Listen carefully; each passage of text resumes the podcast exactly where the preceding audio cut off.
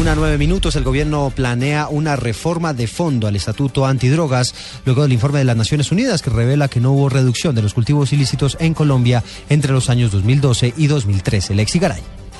El ministro de Justicia, Alfonso Gómez Méndez, se mostró preocupado por la situación social y de orden público en las regiones con más hectáreas de coca cultivadas en 2013. Aseguró que eso obliga a replantear la lucha contra las drogas y anunció que ya hay un anteproyecto para reformar el Estatuto de Estupefacientes creado en 1986. Demasiadas cosas han pasado desde entonces a hoy y probablemente habrá que hacer énfasis sin descuidar la represión, sin descuidar el compromiso de los compromisos de, de, las obligaciones internacionales del país, sin descuidar eso. Habrá que avanzar también en los aspectos sociales y económicos. Según el informe de la Oficina de Naciones Unidas contra la Droga y el Delito, el año pasado el Catatumbo y la frontera con Ecuador concentraron la mayor parte de los cultivos, mientras que en departamentos como Cauca, Antioquia y Bolívar la siembra se redujo, pero podría estar siendo sustituida por minería ilegal. Lexi Garay Álvarez, Blue Radio.